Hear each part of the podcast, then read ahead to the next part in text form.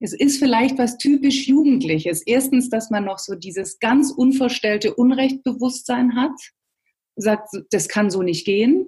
Zweitens, dass man den Glauben daran hat, dass man selber etwas verändern kann.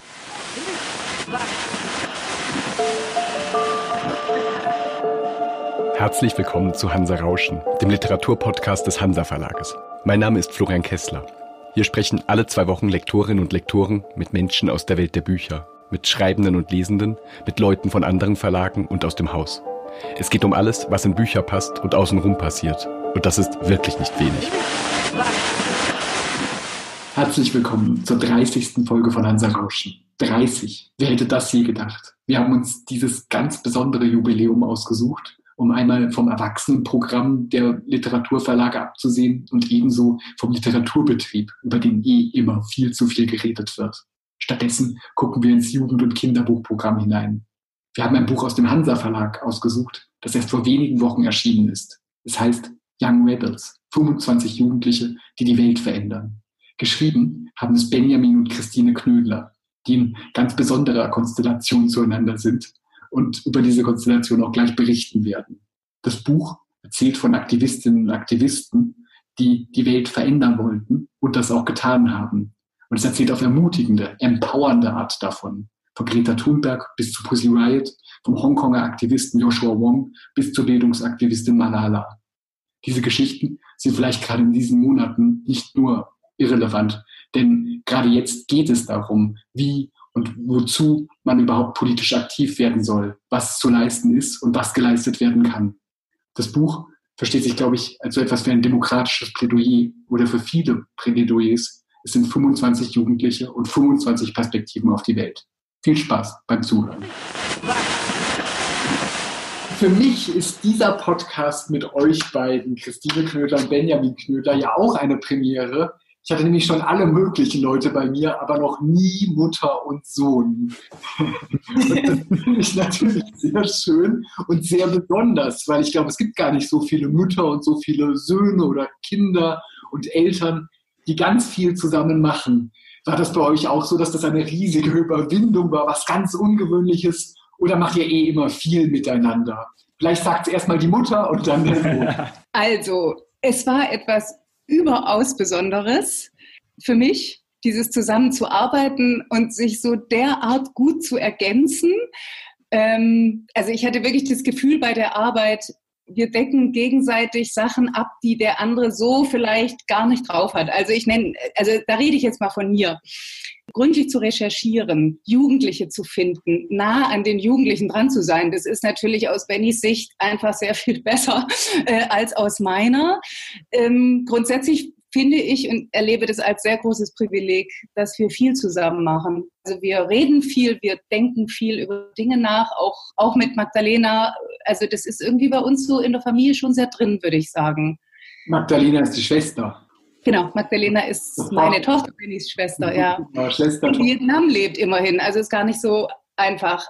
Und äh, also da ist ein ganz großer Austausch. Und Benny, das, das ist ja jetzt fast ein Wunsch, den ich da formuliere, aber ich würde schon sagen, dass so dieser Übergang von Mutter-Kind-Beziehung zu Beziehung unter Erwachsenen, also aus meiner Sicht, ist das wunderbar geglückt. Ja, kann ich mich nur anschließen. Also ich würde auch sagen, weil du jetzt von Übergang sprachst, das ist ja immer so schwer, äh, irgendwie zu, äh, zu benennen, wo ist die, äh, wann ist der Punkt erreicht, wo eben der Übergang so von äh, Mutter-Sohn zu eher gleichrangig, äh, dass man gemeinsam über Dinge diskutiert. Der war irgendwann einfach da. Und das Schöne ist, dass ich das, dass das nie ein Kampf war. Das ist, glaube ich, das eine, was, glaube ich, wichtig ist und äh, wofür ich sehr dankbar bin. Und das hat dann in zweiter Ordnung im Grunde dazu geführt, dass wir halt immer viel schon geredet haben über Politik, über Gesellschaft, auch ehrlicherweise viel über Jugendliteratur. Und vor dem Hintergrund hat sich das tatsächlich jetzt auf zwei Ebenen sehr ergänzt. Ja, oder sogar auf vielen Ebenen. von, von außen betrachtet kommt es mir so vor, ähm, Christine Knödler, die Mutter, ist ähm, und eben nicht nur Mutter, sondern in ganz vielen Funktionen an diesem Buch beteiligt, hat auch sonst ganz viele Funktionen. Und unter anderem, Christine, beschäftigst du dich eben ganz viel mit Kinder- und Jugendliteratur. Und du bist auch Herausgeberin, ähm, überhaupt Kritikerin, Moderatorin, macht ganz viele verschiedene Projekte immer zur gleichen Zeit. Und ähm, gleichzeitig habe ich das Gefühl, dass du eben auch zum Journalismus und so weiter einen großen Zug hast. Und das ist ja dann wiederum das, was Benjamin macht, der jetzt eben für den Freitag arbeitet und ganz viel gesellschaftspolitisch schreibt und interviewt und bestimmt auch hinter den Kulissen da viel macht.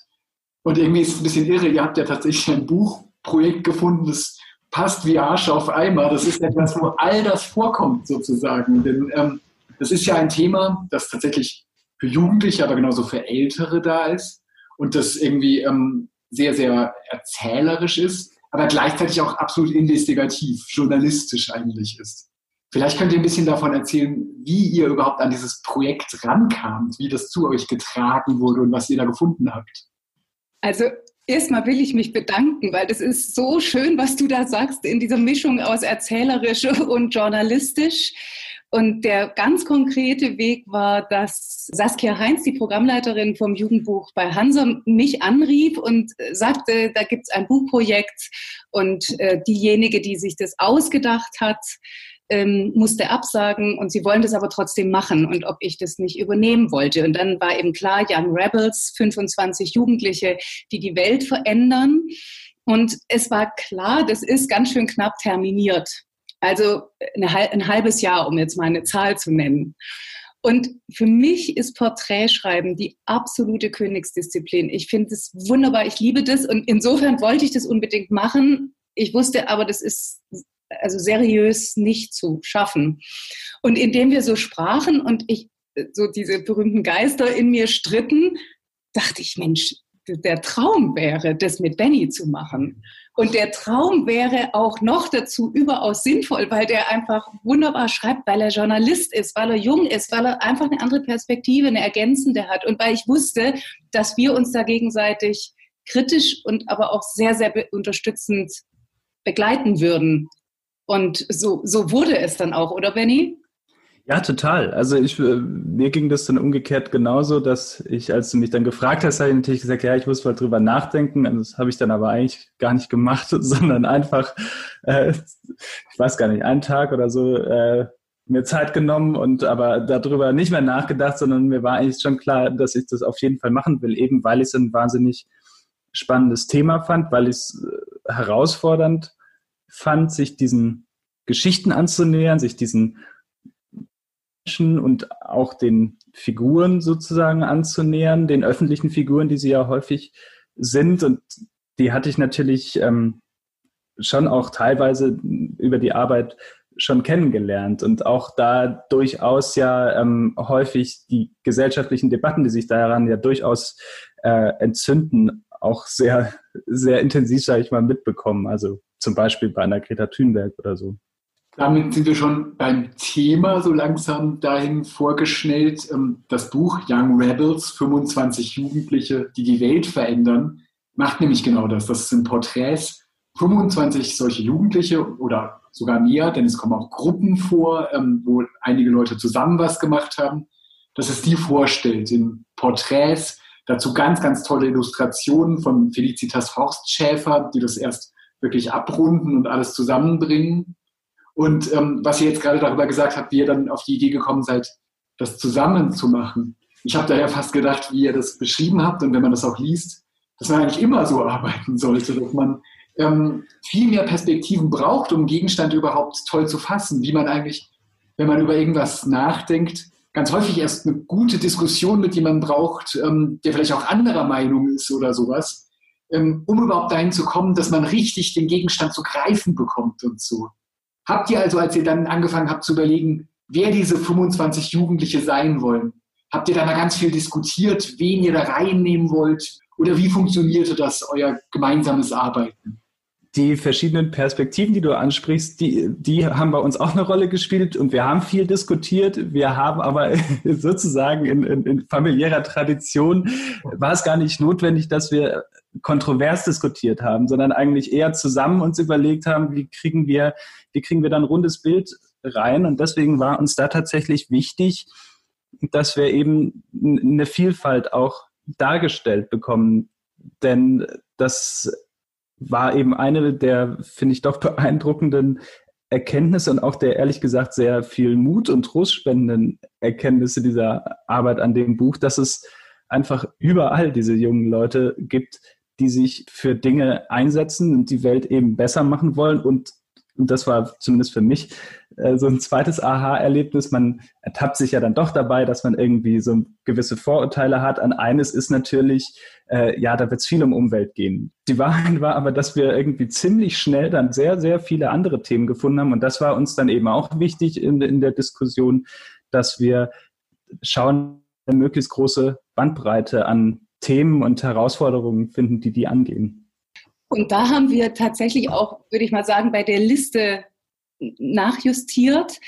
Die war im ersten, also die, die Namen, die wir hatten, waren sehr, war, war der, der Kern und Schwerpunkt auf Klima und Umwelt.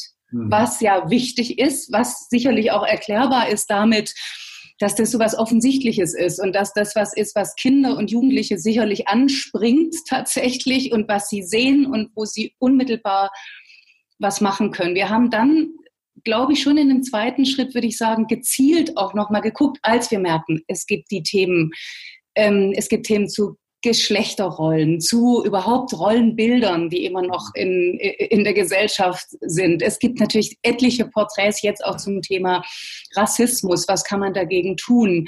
Es geht um Bildung, es geht um sowas wie Armut, es geht um ganz viele verschiedene Erfahrungen, von insofern einer unterschiedlichen Dimension, als es ja mal wirklich Dinge sind, die vor Ort passieren. Also ein kleines Mädchen, vier Jahre alt, ich springe jetzt mal zu einem der Porträts, sieht einen Obdachlosen auf der Straße mit vier und sie sagt, das kann nicht sein. Warum, warum sitzt der da und was ist da los? Und fragt die Mutter und sie beschließt, etwas zu verändern. Also eine ganz konkrete Situation.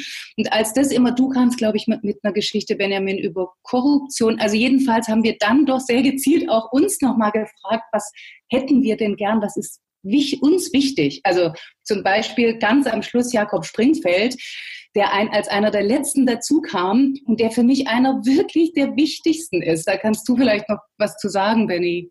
Ja, da war tatsächlich schon auch der Gedanke, und das kam ja interessanterweise auch aus dem äh, Verlag mit der Hinweise auf Jakob Springfeld von Katja de Saga, ähm, dass wir eben so sagten, okay, wir haben jetzt da dann eben 24 Porträts und wir haben aber irgendwie schon einen, einen blinden Fleck. Und der ist halt eben in, nicht unbedingt in Deutschland, da hatten wir auch ähm, noch ein anderes Porträt, aber was so die ganzen Rechtsextremismus, Rechtspopulismus in allen ähm, Facetten thematisiert. Und da ähm, tauchte dann Jakob Springfeld auf, eben auch dann sehr äh, öffentlichkeitswirksam, weil er sich zum einen für Fridays for Future engagiert hat, darüber schon von der rechten Szene in Zwickau attackiert wurde und dann aber ähm, die, ähm, das Gedenken an die Opfer des NSU hochgehalten hat, nachdem dort ein Mahnmal geschändet wurde. Und da hat er als Jugendlicher, der macht jetzt gerade Abitur, hat er gesagt, das, das geht so nicht und dafür wollen wir nicht stehen und hat damit dann wahnsinnig viel Aufmerksamkeit bekommen und zieht das aber auch wirklich nach wie vor in beeindruckender Weise durch, äh, mit einer Energie und einer Ausdauer, die ich mal bewunderns- und mal sehr beneidenswert finde, ehrlich gesagt. Ich finde das toll. Ihr macht gerade was, was, glaube ich, bei diesem Buch sofort passiert, dass man nämlich anfängt, die einzelnen Geschichten zu erzählen. Weil das genauso ist, man fällt rein in diese Biografien. Das ist immer ganz, ganz leicht und schön gemacht, dass eigentlich einfach nur die Geschichte ähm, nacherzählt wird, wie jemand dazu gekommen ist, dass er sich plötzlich engagiert, dass sie sich plötzlich engagiert, dass was getan wird, dass was verändert werden musste. Und das wird über so zwei, drei Seiten sehr anschaulich geschildert. Und dann gibt es auch so eine ganz kleine Vita, wo das nochmal so zusammengefasst ist. Und oft ist es aber auch so, dass es sowas wie so eine Reflexion gibt, so warum da was möglich war, wieso das gelingen konnte. Ähm, habt ihr ganz viel so gearbeitet, dass ihr die Fälle irgendwo her hattet und dann auch darüber nachgedacht habt, was man mit denen eigentlich anfängt, was die eigentlich bedeuten. Du hast jetzt gerade gesagt, Benny, mit den blinden Flecken, dass ihr auch gedacht habt, das und das Thema muss reinkommen, zum Beispiel Rechtsextremismus ähm, oder vielleicht auch der Kontinent, das muss vorkommen. Es kann nicht nur so eine deutsche Brille sein, durch die wir das Ganze angucken, eine weiße Brille vielleicht auch. Ähm, aber was waren noch so Gesichtspunkte, wonach ihr diese 25 Sachen beschrieben habt und wie ihr dann das jeweils geschrieben habt? Wie habt ihr das entschieden? ich finde es so schön, wie du das sagst, weil du, also, weil das mir zeigt, es ist das gelungen, was wir uns gewünscht haben. Du sagst sehr zu Recht, da war eine konkrete Geschichte nicht, eben nicht Geschichte, Entschuldigung, da war ein konkreter Mensch, mhm. der uns begegnet ist. Irgendwann, und das war relativ früh, und das ist für mich auch das Besondere wirklich an diesem Buch, haben wir dann gesagt, okay, wenn wir jetzt zum Beispiel jemanden nehmen wie Amika George, eine Frauenrechtlerin, haben wir sie dann genannt, äh, die in, in Großbritannien lebt und sich dort dafür stark macht, dass alle Mädchen und Frauen sich Hygieneartikel leisten können. Man muss dazu sagen, die sind in Großbritannien sehr viel teurer als hier.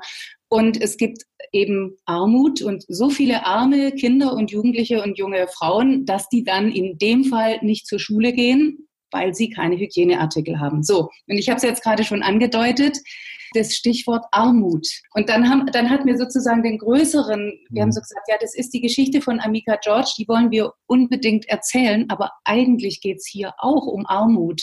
Und damit macht man nochmal eine Tür auf, also wie wenn man in einen Raum reingeht und sagt, so, und jetzt kann man durch die Tür weitergehen und noch sehr viel mehr Fragen stellen und sich noch mehr Gedanken machen. Und all diese Jugendlichen haben ja auch bei uns dazu geführt, dass es für uns selber den Blick schärft, weil theoretisch wissen wir davon, aber wir schauen nicht so genau hin. Und die schauen hin und sagen dann noch dazu, warum ist das so und warum ist es nicht anders. Dieses Hinschauen von den jungen Leuten, Benjamin, du hast das ja schon gesagt, dass einem sofort zur Zeit Stichworte einfallen von solchen jungen Leuten. Nicht nur Stichworte, sondern einfach auch bestimmte Personen. Also die berühmteste zur Zeit ist natürlich mit vollem Recht, weil es, glaube ich, ganz, ganz wichtig war, Greta Thunberg. Würdest du denn sagen als Journalist, dass das tatsächlich was Neues ist. Warum gibt es denn zurzeit so viele junge Personen, über die als Aktivistinnen und Aktivisten gesprochen wurde? Oder gab es das schon immer und jetzt erst interessieren wir uns dafür? Wir haben im Buch ja auch zwei historische Beispiele, wo, wo man so dann vielleicht die Vermutung schon nahelegen könnte, ja, das wahrscheinlich gab es das schon immer. Und trotzdem gibt es aber natürlich, würde ich schon auch sagen, einen, einen eklatanten Unterschied und das ist einfach natürlich der des Netzes. Also dass auf sehr vielen Ebenen ist das Netz ein Katalysator für diese Anliegen. Und zunächst mal einfach in einem sehr positiven Sinne. Man kann seine Sache bekannter machen. Man kann überhaupt auch vielleicht erleben, ich bin gar nicht der oder die Einzige, der oder die dieses Problem hat, sondern es sind ganz viele, die das irgendwie stört und dann tut man sich möglicherweise zusammen. Also in ganz vielen der Geschichten kommen zum Beispiel Petitionen vor, ähm, die da dann natürlich ein Vehikel sind, das so noch nicht gab. Und ein weiterer Aspekt ist dann natürlich schon, dass dadurch natürlich, da kommt dann der Journalismus ein bisschen ins Spiel, dass diese Geschichten natürlich viel leichter und ähm, auch gerne aufgegriffen werden. Also Emma González, ähm, die sich einsetzt für schärfere Waffengesetze und für, da, dafür, dass die Waffenlobby in den USA ähm, enger an die Leine genommen wird. Die hat eine Rede gehalten beim March for Our Lives in Washington. Am Ende stand ein Video, das ging, äh, wie man so schön sagt, eben viral. Also alle großen Nachrichtenseiten vom Guardian über die New York Times, über die Washington Post haben diese Rede äh, über ihre Social-Media-Kanäle gejagt. Ja, und auf einmal ist ist diese junge Frau natürlich überall bekannt. Es ist ja so, dass wir diesen Podcast wenige Tage vor seiner Veröffentlichung aufnehmen. Und es sind eigentlich politisch und gesellschaftlich keine guten Tage. Es gibt diese schreckliche Corona-Krise, die zu ganz vielen wirtschaftlichen und gesundheitlichen natürlich und sozialen Auswirkungen führt, überall auf der Welt. Wahrscheinlich außerhalb von unserem Kokon der Mittelschicht noch viel stärker. Und gleichzeitig gibt es jetzt gerade in den USA wahnsinnige Proteste, die ganz wichtig sind, aber wo man auch das Gefühl hat, das Land ist nah am Bürgerkrieg. Und man kann von so vielen Sachen so pessimistisch zurzeit auf die Welt gucken. Und das Komische an eurem Buch ist, dass man, wenn man das liest, das tatsächlich nicht tut. Das ist, glaube ich, ähm, es gibt immer dieses Wort vom Empowerment, dass man denkt, man kann was tun, es kann etwas hinhauen, ähm, Leute können das hinkriegen. Und das ist, glaube ich, so eine Leistung von diesem Buch. Wie ähm, nachhaltig ist das denn, Christine? Es könnte ja auch sein, dass das ein ganz bisschen wie so schöne Heiligenerzählungen sind, dass man einfach so ein paar Poster-Girls und Boys hat, wo man sagt, guckt euch die tolle Geschichte an. Aber das verändert gar nicht so viel. Das wäre eine mögliche Kritik an so einer Art von Buch. Was würdest du dazu sagen? da würde ich natürlich vehement widersprechen, aber jetzt nicht nur des Buches wegen, sondern wirklich der, der Jugendlichen wegen. Also Benjamin hat es ja vorher schon kurz erwähnt, dass wir diese zwei bis drei historischen Geschichten, das eine ist äh, äh Brei, der Louis Brei, der die Blindenschrift erfunden hat. Es sind nämlich auch Erfindungen drin. Das andere war der Schüleraufstand von Soweto Mitte der 70er Jahre und äh, dann noch die Claudette Colvin, die vor Rosa Parks diesen berühmten Busboykott in Montgomery angetreten hat, im Grunde indem sie nicht aufgestanden ist, sondern sitzen geblieben ist. Und diese Beispiele zeigen, es lässt sich was verändern und zwar so nachhaltig, dass es der Anfang ist von einer wirklich radikalen und fundamentalen Veränderung. Und der das Positive, man, ich gebe dir völlig recht, man kann wirklich in die Knie gehen, wenn man, wenn man sich das alles anguckt, was passiert. Und vielleicht ist es, was uns so positiv stimmt an so, an solch, an so einer Sammlung von Geschichten, dass da 25 Jugendliche und es sind ja sehr viel mehr eben sich nicht haben entmutigen lassen. Das, und vielleicht ist das, weil du das vorher fragtest, hat sich was verändert. Das ist, darüber haben Benjamin und ich auch immer wieder gesprochen. Es ist vielleicht was typisch Jugendliches. Erstens, dass man noch so dieses ganz unverstellte Unrechtbewusstsein hat, sagt, das kann so nicht gehen. Zweitens, dass man den Glauben daran hat, dass man selber etwas verändern kann. Ob das jetzt, wo, wo wir schon alle wohlfeil sagen, ach komm, vergiss es doch, sagen die, nein, wir ändern was. Und dann ist da die Erfolgsgeschichte. Und ich meine jetzt nicht die Erfolgsgeschichte im Sinne von Berühmtheit. Nicht jeder ist eine Greta Thunberg, zum Glück. Denn äh, also was die auf sich lädt, ist ja nun schon auch enorm. Aber diese Geschichten sind in sich positiv und zeigen, jeder von uns kann was tun. Und ich finde auch, sie haben, also sie üben jetzt nicht gerade Druck aus, aber beim, also beim Schreiben, beim Recherchieren ging mir das sehr wohl so, dass ich, dass ich mich des Öfteren sehr ertappt fühlte und dachte, wow, ey, ich bin so inkonsequent und so bequem und ich rede zwar viel, aber ich tue nichts und die tun was. Und das ist der gigantische Unterschied. Und trotzdem, also ich finde den Aspekt, den du angesprochen hast mit diesem, ja, macht man da irgendwie so, schafft man da Poster, Boys und Girls irgendwie, die halt irgendwie eine gefällige Geschichte sind. Also das hat mir äh, in der Arbeit immer wieder schon auch ähm, hat mich diese Sorge begleitet, sei es mal, äh, würde ich mal so sagen, weil das natürlich, ähm, das ist ein sehr ähm, ein, ein Vorwurf ist, der der nahe liegt, der ja eben gerade bei Greta Thunberg und gerade wenn man dann viel im Netz unterwegs ist, ein äh, häufig in äh, den verschiedenen äh, Schattierungen anspringt, sage ich mal. Wir haben da also schon viel drüber nachgedacht und ich glaube, uns war dann einfach immer wichtig, dass wenn das der Fall war, dass man das dann auch dazu schreibt irgendwie. Also dass sie eben teilweise wurden sie auch kritisiert. Also wir haben ja die Geschichte von Bojan Slat. Der ist zum Beispiel jemand, den kann man auch hinterfragen auf eine Weise, weil er jetzt nicht sagt, okay, äh, warum sind die Meere verschmutzt wegen des Kapitalismus und ähm, wir müssen hier das System verändern, sondern er sagt, okay, dann schauen wir halt, wie wir das Plastik wieder rauskriegen. Das ist jetzt vielleicht nicht zwingend äh, von jedem die äh, erste Herangehensweise, aber es ist halt eine von vielen. Trotzdem finde ich, ist das dann ein Aspekt, den man sozusagen wertschätzen und anerkennen muss, dass man halt sagt, okay, der geht diesen Weg, den geht, würde vielleicht nicht jeder gehen, aber er geht den und er geht den mit ziemlich viel Nachdruck und eben ziemlich viel Einsatz. Und so hat uns das natürlich schon immer wieder beschäftigt, diese Frage, gehen wir da jetzt einem erzeugten Bild auf dem Leim oder eben nicht, sondern erzählen, dass es, dass es möglicherweise auch Bilder von diesen Personen gibt, die da äh, erstellt werden sozusagen. Und dass wir, das will ich da unbedingt noch anfügen, die, diese Erwartung einer Heldengeschichte, die generieren ja wir ganz oft.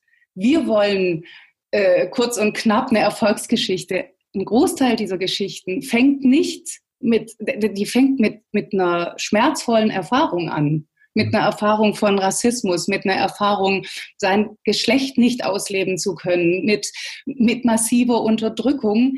Also da, da sind die Brüche ähm, sozusagen, sind der Ausgangspunkt und nicht, dass ich will hier jetzt was verändern, also nicht ich will Held werden. Das ergibt sich zuweilen und auch nicht immer. Und Benny, du hast es jetzt gerade schon angedeutet, auch wir, wir, wir hatten ja ein bisschen Platz, auch was zu schreiben, zum Glück. Und beispielsweise eine Haley Ford, diese Vierjährige, die ich vorher kurz erwähnt habe, der wurde der Rummel so und so oft zu viel. Und das schreibt sie und dann zieht sie sich zurück. Also das ist nicht nur so, wow, jetzt steht man da im Vordergrund äh, oder im Mittelpunkt oder was, sondern wirklich ein, so ein Aufzeigen von Konsequenzen. Also wenn dann, wenn Heldengeschichten, dann mit Brüchen. Das ich eine gute Beschreibung und auch, dass dafür so wichtig ist, dass man überhaupt den Raum sich nehmen kann, auch so etwas eben in, in die Erzählung reinzuholen. Und das, was Benjamin ganz vorhin sagte, ähm, ich finde, eine ganz wichtige gemeinsame Botschaft von ganz vielen von diesen Geschichten ist immer dieses, ich bin nicht allein. Heute kann ich mich durchs Netz oft ähm, organisieren. Ich kann anderen Leuten erzählen, wie es mir geht, ähm, wie ich mit meinem Körper umgehe oder dass mir das und das Problem aufgefallen ist. Und ich finde andere, und das ist so was Erstaunliches daran, dass das eben nicht so einzelne Ritterinnen und Ritter sind, die da so ähm, vor sich hinkämpfen, sondern dass die immer auf andere eigentlich stoßen und sich so organisieren und so weiter. Und das finde ich auch wahnsinnig ermutigend, dass man denkt, wow, das ist ja ähm, toll, wie leicht das funktionieren kann. Ähm, und genau damit mit dem noch eine Frage an Christine. Ich habe das ja vorhin schon gesagt, dass du ähm, auch selber Jugendbücher und Kinderbücher machst, aber eben auch ganz viel darüber machst und darüber nachdenkst, wie diese Literatur funktioniert. Und das ist ja jetzt ja seit einigen Jahren so. Bei uns im Hansa Verlag gab es ja dieses Goodnight Stories for Rebel Girls. Und ich glaube, ein paar Jahre vorher ging es gar nicht um sowas, um Protest und sogar ein ganzes Buch mit feministischen Leitbildern, mit Frauen, die für Sachen eintreten und so weiter. Was ist das denn für ein Typ von Buch, ähm, solche Bücher, die es jetzt gerade so gibt, wo ähm, so viel solche Geschichten erzählt werden? Was bedeutet das denn, dass die jetzt plötzlich da sind und vor zehn Jahren wäre das ja wahrscheinlich noch ziemlich undenkbar gewesen? Schwierige Frage. Ich muss da ganz kurz drüber nachdenken. Also, also dieser Anfang zu sagen, ich möchte mit etwas anstecken. Das würde ich sagen, war bei diesen beiden Journalistinnen, die, die Good Night Stories gemacht haben. Aber jeder, der sich im Buchmarkt auskennt, weiß natürlich auch, dann geht sowas durch die Decke und plötzlich wimmelt es von diesen Büchern. Und sie folgen einem bestimmten System und auch einem bestimmten Erfolgsrezept. Das ist sozusagen der Wermutstropfen daran. Also wie ich da immer dagegen halte, ähm, ist, dass ich mir dann halt die Sachen im Einzelnen wirklich anschaue und gucke, was, was können denn diese ähm, Bücher auslösen und alles, was du hast von empowern, also von anstecken, von stark machen, von stärken, ob jetzt über eine fiktionale Geschichte oder über so eine, das sind Vorbildgeschichten natürlich sei dahingestellt.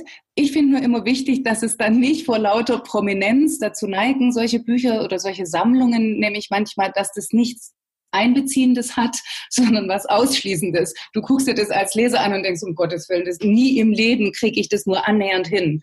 Aber wenn man, und das will unser Buch, glaube ich, auch sehr, gar nicht so sehr, du musst es jetzt auch, sondern Du kannst es. Und erstmal fängt es an mit einem Nachvollziehen und Nachdenken über Dinge. Und wenn das Literatur oder solche Porträts leisten, dann ist da für mich immer ganz viel gewonnen. Und ich muss noch so eine kleine Parenthese in der Kinder- und Jugendliteratur.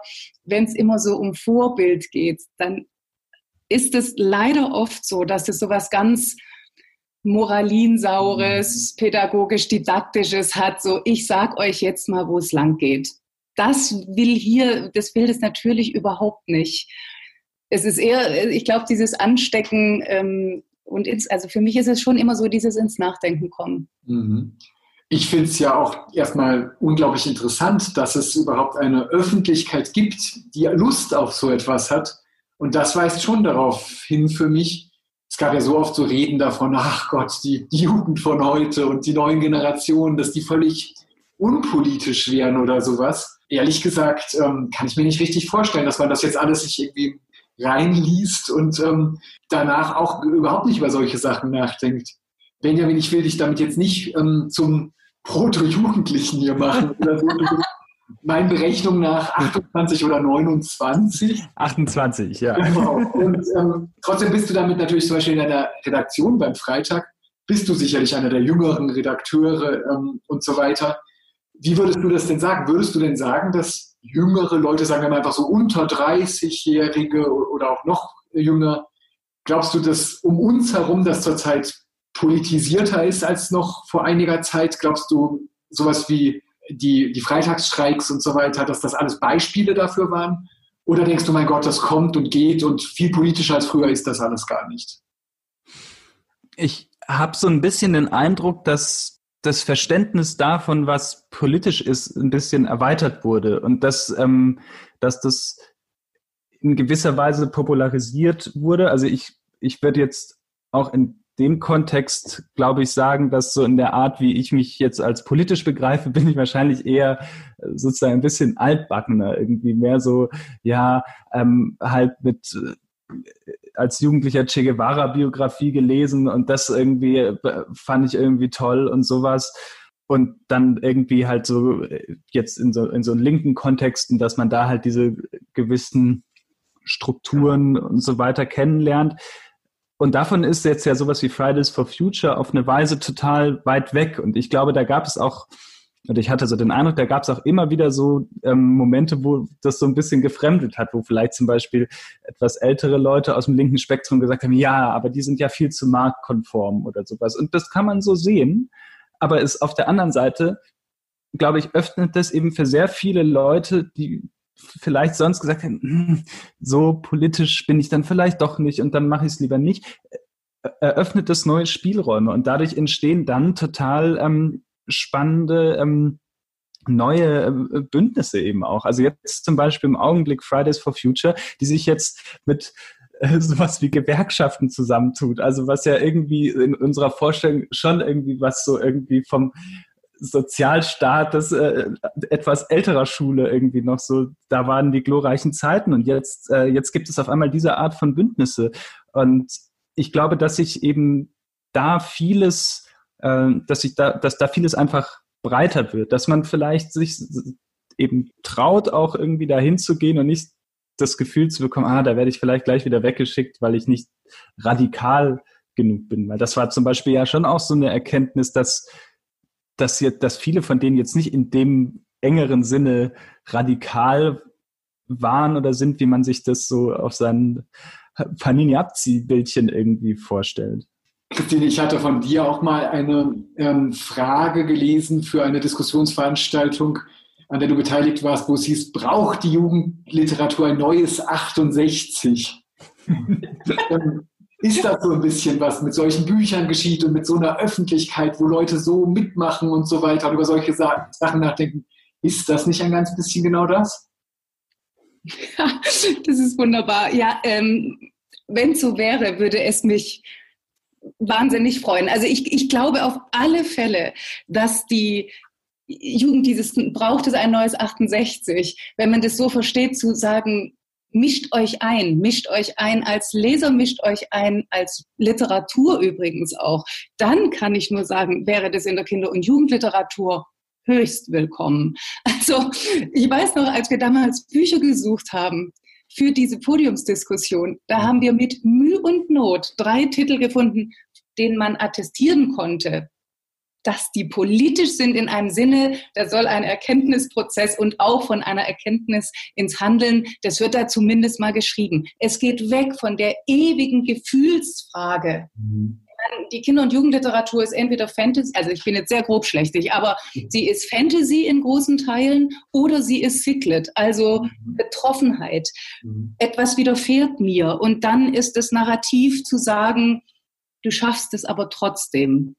Da gibt es hervorragende Bücher, aber da gibt es auch ganz viel, wo ich so denke, oh Mann, kann man mal den Blick weiten. Es sind so viele andere Themen in der Luft, die die Jugend ganz bestimmt interessiert. Und in diese Bresche springen die Young Rebels auf alle Fälle. Und sie haben ja noch die, die, das Rebellentum zumindest im Titel.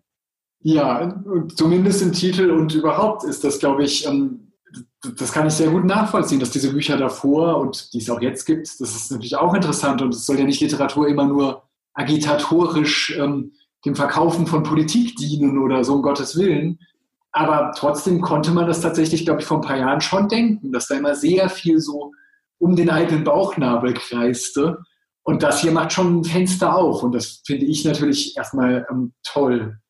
Aber wenn wir jetzt schon überhaupt ähm, vom äh, vom Sprechen über sich selbst reden, Ihr habt das ganz am Anfang angedeutet, dass das Buch auch ein echter Ritt war, dass das ähm, nicht so war, dass ihr da entspannt in der Hängematte jahrelang nachgedacht habt und ab und zu mal telefoniert habt oder so und ähm, ganz, ganz angenehm mit dem Verlag ein bisschen korrespondiert. So war das, glaube ich, nicht, sondern ähm, es ist tatsächlich ja oft so, heutzutage leider, dass Verlage Sachen unglaublich takten müssen und dass das alles ganz schön schnell gehen muss und so weiter. Und ihr habt es auch mal gesagt, dass es, glaube ich, sechs Monate oder so Zeit insgesamt waren, bis dieses Buch da war. War das ähm, einfach nur schrecklich und eine fürchterliche Zeit oder war das irgendwie auch, manchmal gibt es ja auch den Rausch der Kreativität. Wie war, wie war ich fand immer die Stellen besonders schön, wo wir dann, ähm, wo man dann wieder las, eben über Bojan Slat oder viele andere auch, ja, manchmal schlief er nur vier Stunden. Ähm, und dann dachte ich mir immer so, ja, ich, ich, ich kann es nachvollziehen, ähm, wie du dich wohl gerade da gefühlt haben magst. Aber also, da, ja, das war, das war schon eine sehr äh, intensive Zeit mit Quellen arbeiten müssen und dann ähm, sind wir da eigentlich immer so vorgegangen, dass wir zwei unabhängige Quellen für die Sachen hatten, die wir ähm, da schreiben.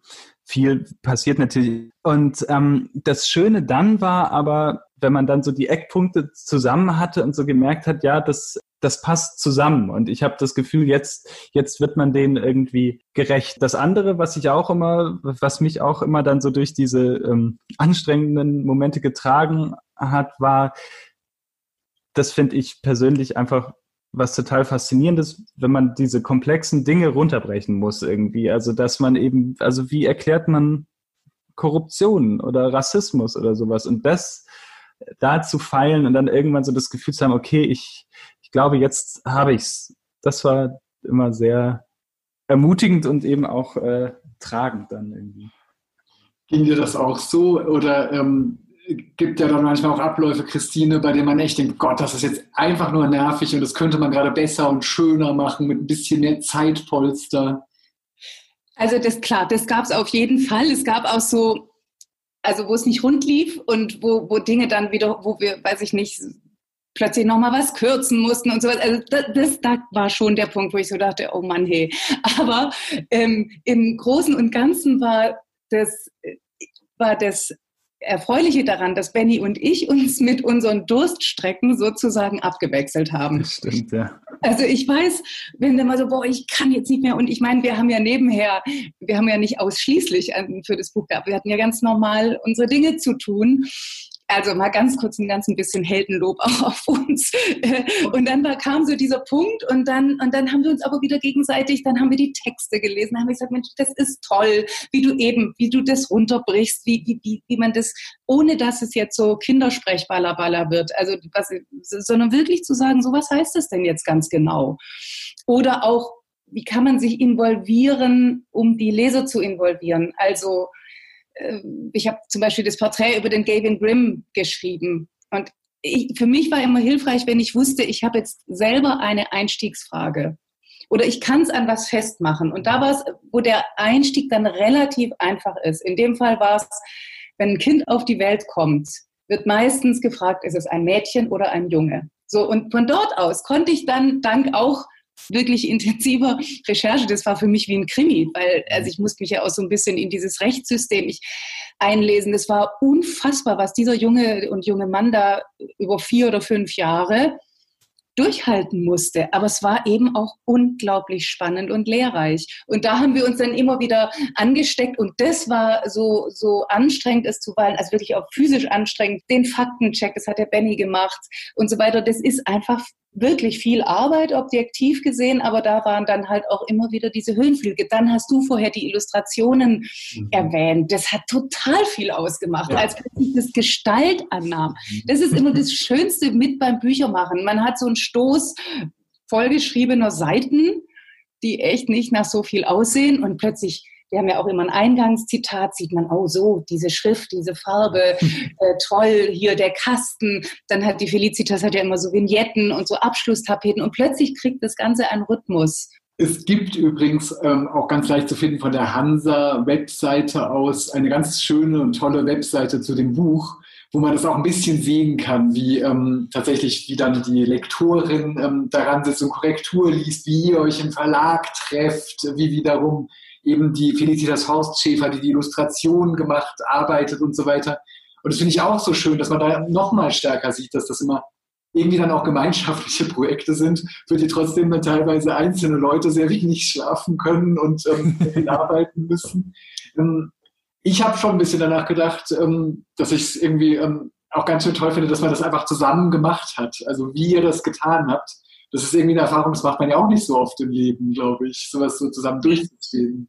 Und das ist ein absolut, das ist wirklich, das ist wirklich, ich sage es jetzt mal sehr pathetisch, das ist einfach ein Geschenk.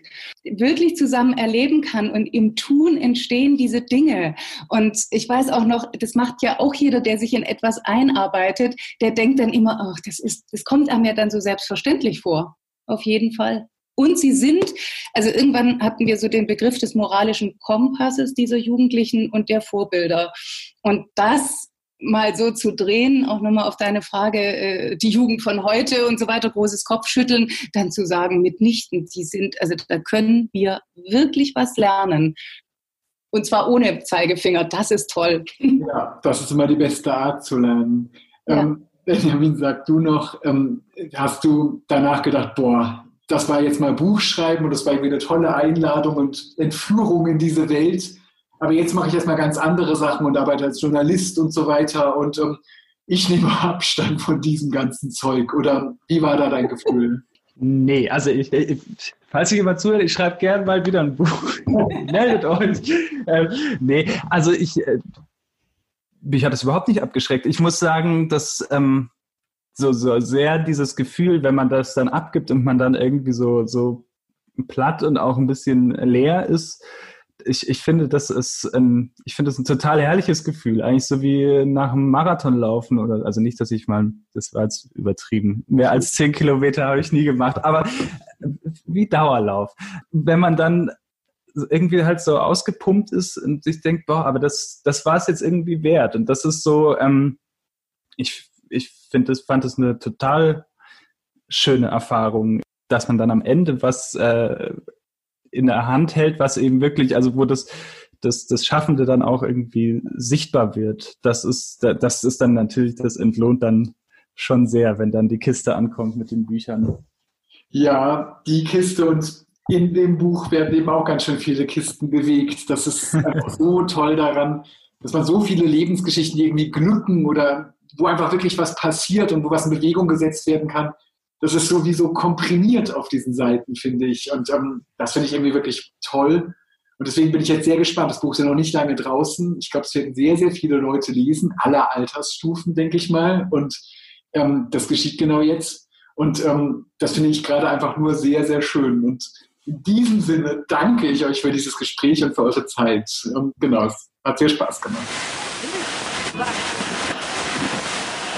Das war es für heute mit dem Podcast Hansa Rauschen. Das waren viele Worte für viele interessante Dinge. Bis zur nächsten Folge und danke fürs Zuhören.